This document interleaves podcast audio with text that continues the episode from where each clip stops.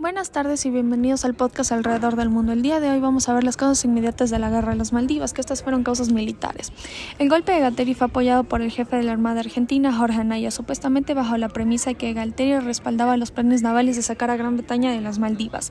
El almirante Anaya aplicó presión en Galtieri para una invasión. En Gran Bretaña fue el representante de la clave Royal Navy, Sir Henry Leach, quien recomendó a Margaret Thatcher que Gran Bretaña tenía que ir a una guerra, pero ella no quería esto.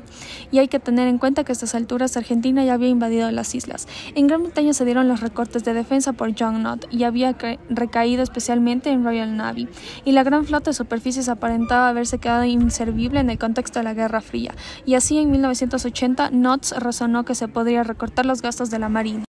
Para recuperar las Malvinas, Argentina estableció el Proyecto Alfa y la Operación Azul. Esta invasión estuvo programada después de la eliminación de HMS Endurance, que esto limitaría la resistencia británica. En 1981, Argentina había desembarcado 42 trabajadores en Leith. Este era el comienzo del proyecto Alfa.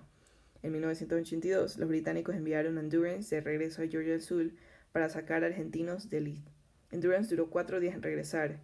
Durante este tiempo, la prensa británica inició rumores sobre una guerra de las Malvinas con submarinos nucleares. Anaya, un almirante, convenció a Argentina de que le informaran los medios británicos sobre los submarinos nucleares enviados para defender las islas.